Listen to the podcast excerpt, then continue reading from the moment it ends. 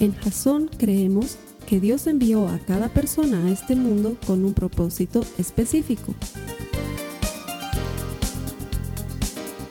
Nuestra misión es ayudarte a que tengas una relación personal con Jesús y a través de ella encuentres ese propósito para tu vida. Queremos ayudarte a alcanzar ese propósito. Es nuestra oración que este podcast te ayude a tener visión, a tener jazón.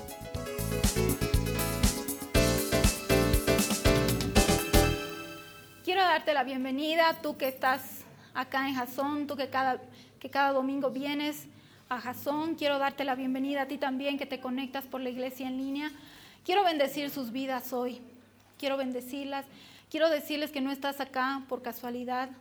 En Jazón creemos que Dios hace las cosas y que tiene un propósito para cada uno de nosotros. Y es nuestro privilegio el poder ayudarte a ti a encontrar ese propósito. ¿sí? Estamos dentro de la eh, serie que se llama Tormenta.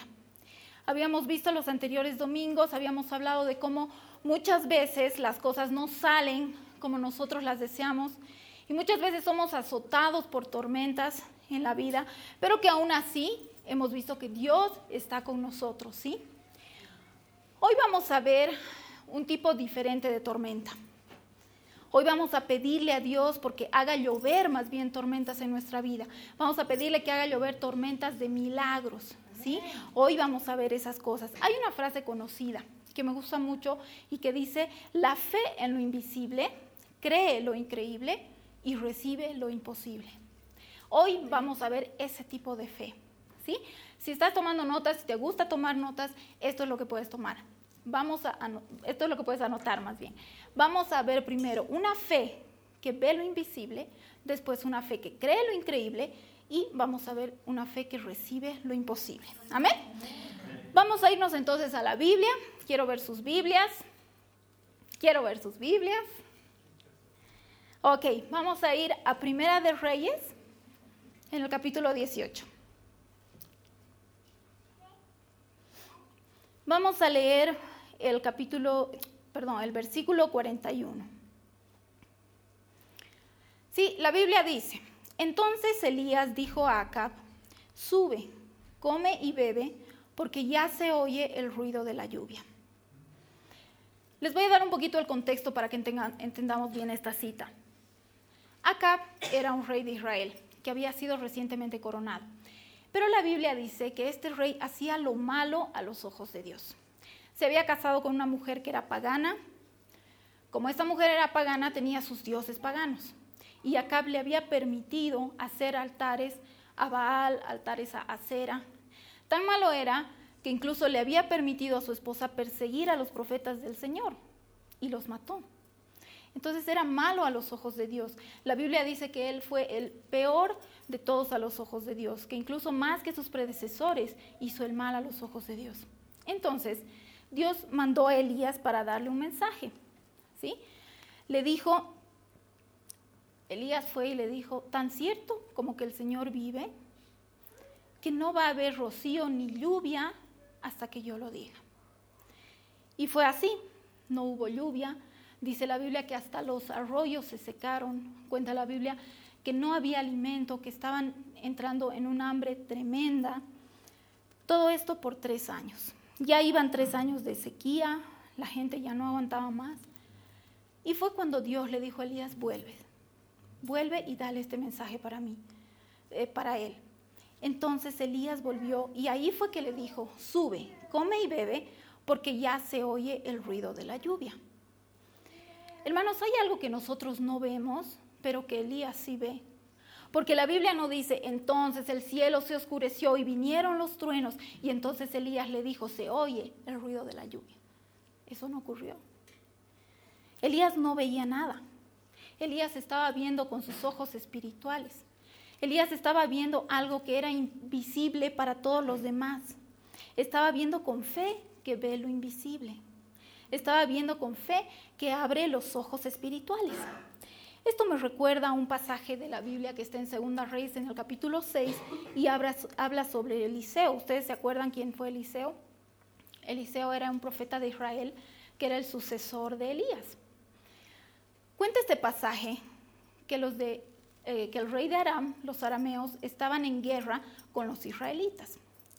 Entonces, cuenta el pasaje que el rey de Aram planeaba eh, atacar a Israel. Entonces, cada que planeaba atacar a Israel, les decía a sus oficiales, venga, vamos a atacar así, ustedes van a ir por acá y ustedes van a ir por acá y los vamos a matar. Sin embargo, no sabía el rey de Aram que Eliseo iba y le decía al rey de Israel, cuidado, cuidado con este lugar y cuidado con este lugar, porque los arameos quieren venir y atacar. Entonces, el rey de Israel tomaba sus previsiones y no dejaba atacar. Esto enfureció mucho al rey de Aram, porque varias veces ocurrió lo mismo, varias veces él quiso atacar y varias veces Eliseo le frustró el ataque. Entonces este rey estaba muy enojado y reunió a todos sus oficiales y les dijo, hay alguien de acá que me está traicionando, porque cada que yo quiero atacar, él sabe dónde voy a atacar. Entonces sus oficiales le dijeron, no, no, mi señor, no somos nosotros pero sí sabemos quién es. Es Eliseo, el profeta de Israel. Él es el que le dice hasta las ideas que usted tiene en la intimidad de su alcoba. Él es el que sabe todo. Entonces él se enojó mucho y dijo, vayan, búsquenlo donde esté y lo capturan y lo matamos. Así fue. Lo buscaron, lo encontraron y el rey de Aram mandó sus tropas una noche para que rodearan la casa donde vive Eliseo. Al día siguiente, Eliseo tenía un asistente. El asistente se despertó, salió cuando vio por la ventana, se dio cuenta que los caballos y los carros de los arameos estaban alrededor. Entró temblando a la casa y le dijo, Señor, vamos a morir. Están los caballos del enemigo ahí afuera. Entonces Eliseo se levanta, mira por la ventana, le dice, no te preocupes, más son los que están con, nosotros que los que están en contra de nosotros. El asistente lo mira con cara de interrogación. Entonces ahí Eliseo ora a Dios y le dice, Señor, te pido que abras los ojos de mi asistente. Fue ahí, hermanos, que las escamas cayeron y, y, cuenta la Biblia que cuando el asistente alzó la vista, pudo ver carros de guerra y carros de fuego del ejército del rey de reyes y señor de señores. Pudo ver cosas que a simple vista no se veían. Pudo ver cosas con sus ojos espirituales. Mi hermano, hay muchos que están de tu parte más que de la parte contraria. Estás necesitando abrir tus ojos espirituales, estás necesitando ver algo que es imposible. Puedes hacerlo. Yo les voy a contar algo que a mí me ha sucedido. Yo trabajo en medicina nuclear. Por mucho tiempo he trabajado en una entidad que es para el Estado. Y estaba bien, me gustaba estar ahí, pero llegó un momento en que sentía que faltaba algo, que eso no era todo lo que Dios tenía para mí. Me sentía incómoda. Y en esa incomodidad, Dios comenzó a abrir mis ojos. Dios comenzó a mostrarme lo que era invisible en lo natural. Comenzó a mostrarme algo sobrenatural. Me mostró algo hermoso, me mostró un proyecto gigante. Me mostró tantas cosas hermosas, pero les soy sincera, hermanos, yo me sentía, yo sentía miedo. Sentía que no iba a poder sola y le decía, Señor, yo no puedo sola. Y el Señor me mostraba que estaba conmigo, que caminaba conmigo. Cada día se abría una puerta nueva. Él me llevó a conocer a tres personas con las cuales formamos nuestro equipo de trabajo.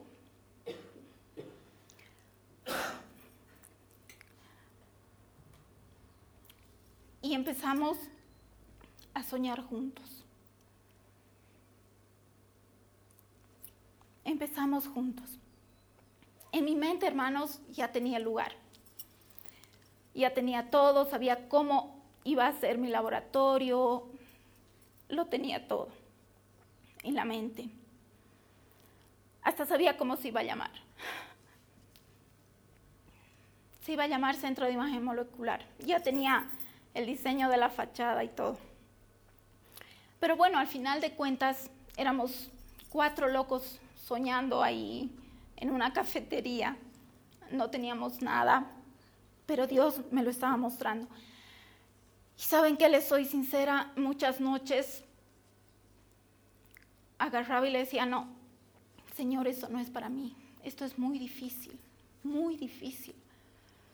Pero era ahí que Dios me decía, no, no te preocupes, porque yo he hecho cosas para aquellos que me aman. Y me mostró una cita en la Biblia, que es Primera de Corintios 2.9, que dice cosas que ojo no vio, oído no oyó y no han subido al corazón del hombre, son las cosas que Dios está preparando para los que le aman. Y esa cita me acompañó día y noche, día y noche. Fue mi escudo, fue mi escudo, hermano. Y hoy estoy segura que Dios está diciendo a ti que cosas que ojo no vio, que nadie nunca ha oído tampoco y que nadie nunca ha imaginado. Esas cosas son las que tiene preparadas para ti, porque Él conoce que tú le amas. ¿sí? Dios quiere hacer algo grande en tu vida. Quiere que veas lo invisible. Quiere que no tengas miedo a soñar. Eso me decía a mí, no tengas miedo a soñar. Volvamos otra vez a la lectura. El verso 42. Estamos en el verso 42. Dice la Biblia. Así que Acab fue a comer y a beber. Elías subió a lo alto del monte Carmelo, allí se arrodilló en el suelo y apoyó su cara entre las rodillas. Después de que Elías se vaya a comer, eh, perdón, de que Acab se vaya a comer, Elías se fue corriendo al monte a orar. La Biblia nos dice que puso su cara entre las rodillas. Hermano, esta actitud no es otra que una actitud de postración que una actitud de entrega total a Dios. Es una actitud de clamor cuando clamas por aquello que tus ojos espirituales habían visto. Cuando empiezas a clamar por eso que Dios te está mostrando. Y le dijo a Acab que venía la lluvia, pero nosotros sabemos que no había ningún indicio que diga que venía la lluvia. No había ni una sola nubecita en el cielo que diga, bueno, esta nubecita está viniendo, entonces puede ser que venga la lluvia. No había nada, hermanos, no había nube, nube en el cielo. Entonces Elías comenzó a clamar, comenzó a clamar a Dios. Me imagino que le decía, ok Señor, tú me has mandado, me has dicho que va a llover y te creo, pero no veo la lluvia. Y eso yo no lo puedo hacer, yo no puedo hacer llover, tú sí puedes hacer llover. Señor, tú puedes hacer llover. Esa es una oración audaz, hermano. Señor, haz llover en mi vida, Señor, haz llover en mi familia, haz llover en mi matrimonio, haz llover en mi trabajo. No sé, ponle tú el nombre, hermano. Tú puedes hacer que Dios haga llover en tu vida. Tú puedes, tener esa fe que cree a Dios por lo increíble. Una vez que yo me había embarcado en ese proyecto, sabía que era demasiado grande, entonces comencé a clamar a Dios. Le dije, ok Señor, esto es demasiado para mí, lo dejo en tus manos. Y así fue, empecé a clamar, a pedir por lluvia para que Dios haga llover en mi vida. Y si tú te encuentras hoy en esa situación, si tú te encuentras en una situación de que ya no das más, que ya no sabes qué hacer, que tu necesidad es muy grande, que es muy grande para tus hombros, te voy a decir una cosa, cuando el tamaño de tu necesidad es muy grande, es el tamaño justo para Dios. Voy a repetir, cuando el tamaño de tu necesidad es muy grande, es el tamaño justo para Dios. Puedes estar seguro que Dios quiere hacer algo grande en tu vida. Todo esto me recuerda a Josué. Lo conocen a Josué, ¿verdad? ¿Recuerdan un pasaje donde Josué pidió porque el sol se detenga? ¿Sí? La Biblia dice que Josué oró para que Dios detuviera el sol y ellos pudieran vencer a sus enemigos. Entonces la Biblia dice que el sol se detuvo y la luna no se movió hasta que los israelitas se vengaron de sus enemigos. Eso dice la Biblia. El sol no se movió hasta que los israelitas se vengaron de sus enemigos. La fe de Josué vio lo invisible y creyó lo increíble. Y la Biblia dice que el sol no se movió hasta que ellos terminaron con sus enemigos. Y Dios les entregó la batalla porque Dios peleaba con ellos. Dios estaba a su lado. Por eso ganaron. Pero hermanos, ellos ganaron peleando toda una noche. Mi hermano, si vas a hacer una oración audaz, si vas a pedir una oración por tormenta, tienes que ser capaz de luchar toda la noche. Tienes que ser capaz de orar hasta que llueva. Tienes que ser capaz de abrirte paso en la multitud para tocar ese manto. Mi hermana, no importa, no importa el precio que haya que pagar. Porque Dios está contigo, Él te está acompañando. ¿Estás dispuesto a pelear la batalla? Dios puede hacer las cosas mucho mejor de lo que todos nosotros podemos pedir o podemos pensar. Volvemos a la lectura. El verso 43 en adelante dice, después le dijo a su ayudante, ve y mira hacia el mar. El ayudante fue, miró y le dijo, no se ve nada.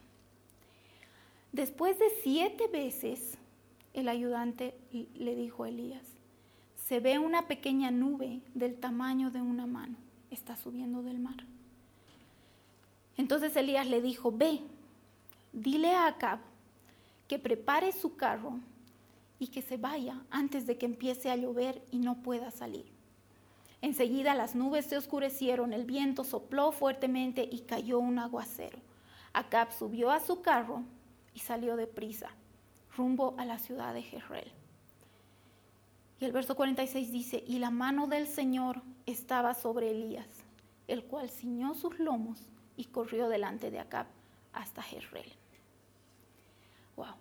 Finalmente llegó la lluvia.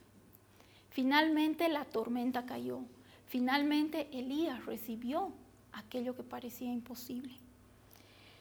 Imagino que los pastos comenzaron a reverdecer, el agua comenzó a correr por ese arroyo. Imagino que los pajaritos empezaron a cantar, que las flores empezaron a florecer, que los frutos empezaron a nacer. Y así que el hambre iba cesando en Israel. Pero para que esto ocurra, Elías tuvo que postrar rodillas, orar y pedir por tormenta, pedir por lluvia.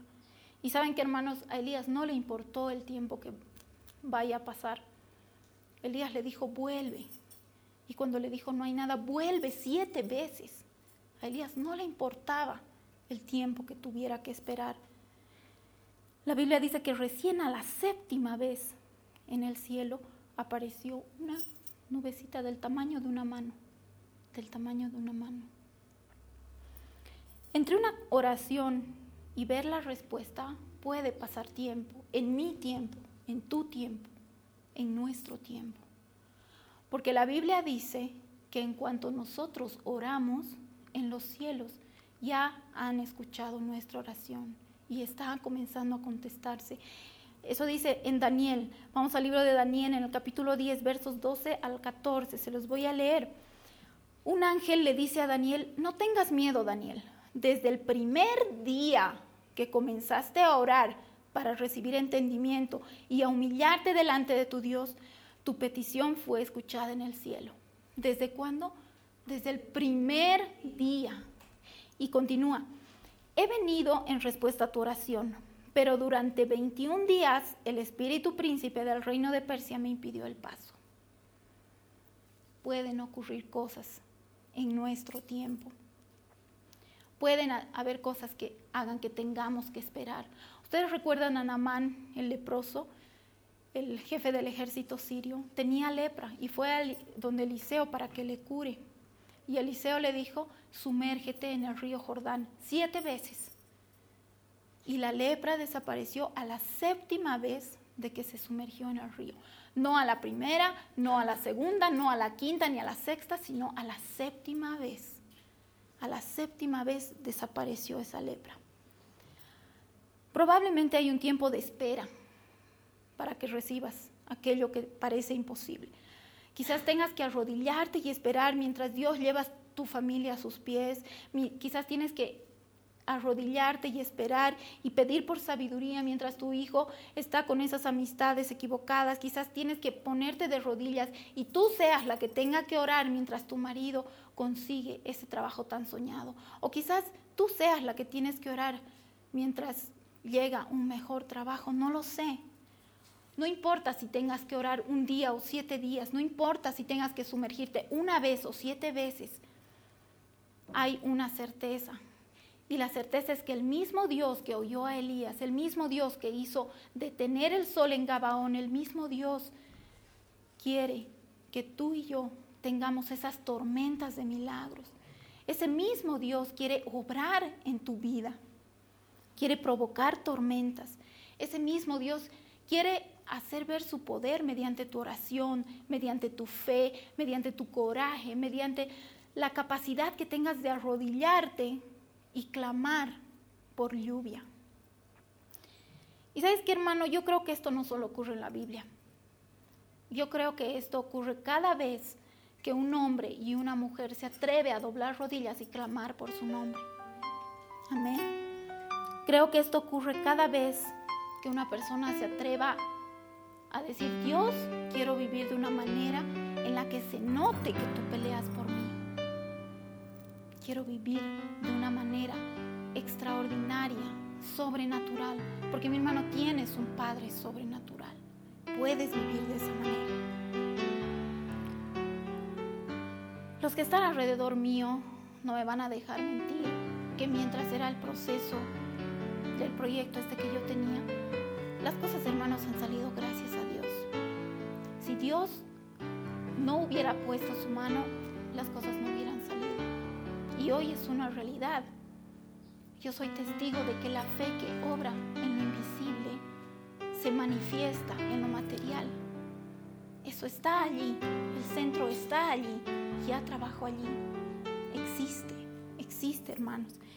Y sé que todavía no he visto lo mejor de Dios. Sigo esperando que Dios me sorprenda, porque lo va a hacer. Y estoy segura que lo va a hacer también en tu las grandes cosas de Dios suelen comenzar con algo insignificante para los hombres. Las grandes tormentas que Dios va a enviar a tu vida suelen comenzar con algo tan insignificante como una nube del tamaño de una mano. Para terminar, hemos leído que en el verso 46 Dios dice que la mano de Dios estaba en Elías. Mi hermano, si has llegado a ese punto, es porque Dios está contigo. Es porque Dios te acompaña. La Biblia dice que su mano está en tu vida. Esto quiere decir que su favor está contigo. Que el bien y la misericordia te van a perseguir por el resto de tus días. Lo siento, pero no vas a poder librarte de él ahora. Dios dice que estará contigo. Prepárate. Prepárate para la bendición.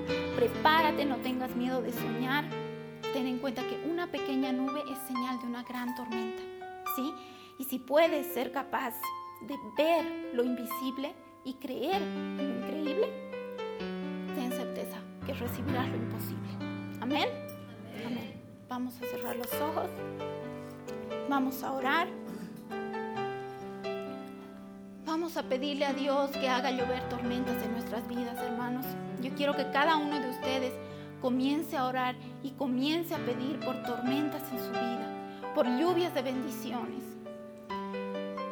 Que cada uno comience a pedirle a Dios que abra sus ojos a lo invisible, que le ayude a creer en lo increíble.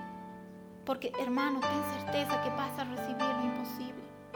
Vas a recibir lo imposible.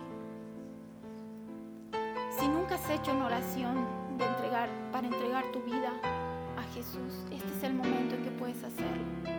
Simplemente tienes que decirle, amado Jesús, estoy aquí a tus pies. Te pido perdón por cualquier cosa que haya podido hacer y que haya dañado a otras personas. Señor, quiero vivir mi vida de manera que se note que tú estás conmigo. De manera que se note que tú estás peleando por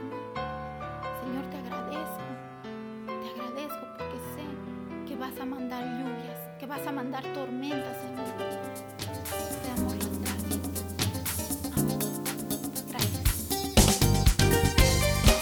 Te Esta ha sido una producción de Jason Cristianos con Propósito. Para mayor información sobre nuestra iglesia o sobre el propósito de Dios para tu vida, visita nuestro sitio web www.jason.info. Allí encontrarás muchos recursos para animarte en tu relación con Dios, enseñanzas, nuestro blog, prédicas y mucho más. Te lo deletreamos www.jazon.info. También puedes visitarnos en nuestro sitio en Facebook www.facebook.com barra Que Dios te bendiga abundantemente. Muchas gracias.